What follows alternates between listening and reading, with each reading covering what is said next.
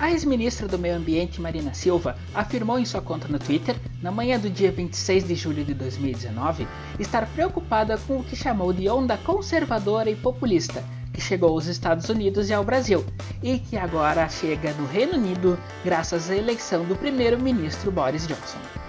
Ela disse, aspas, que é preciso levar a sério os sintomas e a gravidade desse alerta de uma regressão civilizatória que coloca o mundo em uma encruzilhada. Fecha aspas. Marina Silva foi ministra do governo Lula até 2008, quando teria percebido que o hoje presidiário não a apoiaria como candidata à sucessão. Durante a votação do impeachment da ex-presidente Dilma Rousseff na Câmara dos Deputados, o partido da ex-senadora, a Rede, ofereceu dois votos a favor e dois contra o processo, efetivamente se abstendo de opinar.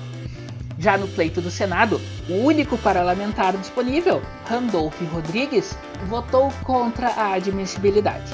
Em 2019, na votação do Senado sobre a flexibilização do decreto de armas do presidente Jair Bolsonaro, os três representantes do partido votaram a favor do projeto de decreto legislativo número 233, que sustava as alterações do executivo e era a autoria do mesmo Randolph Rodrigues.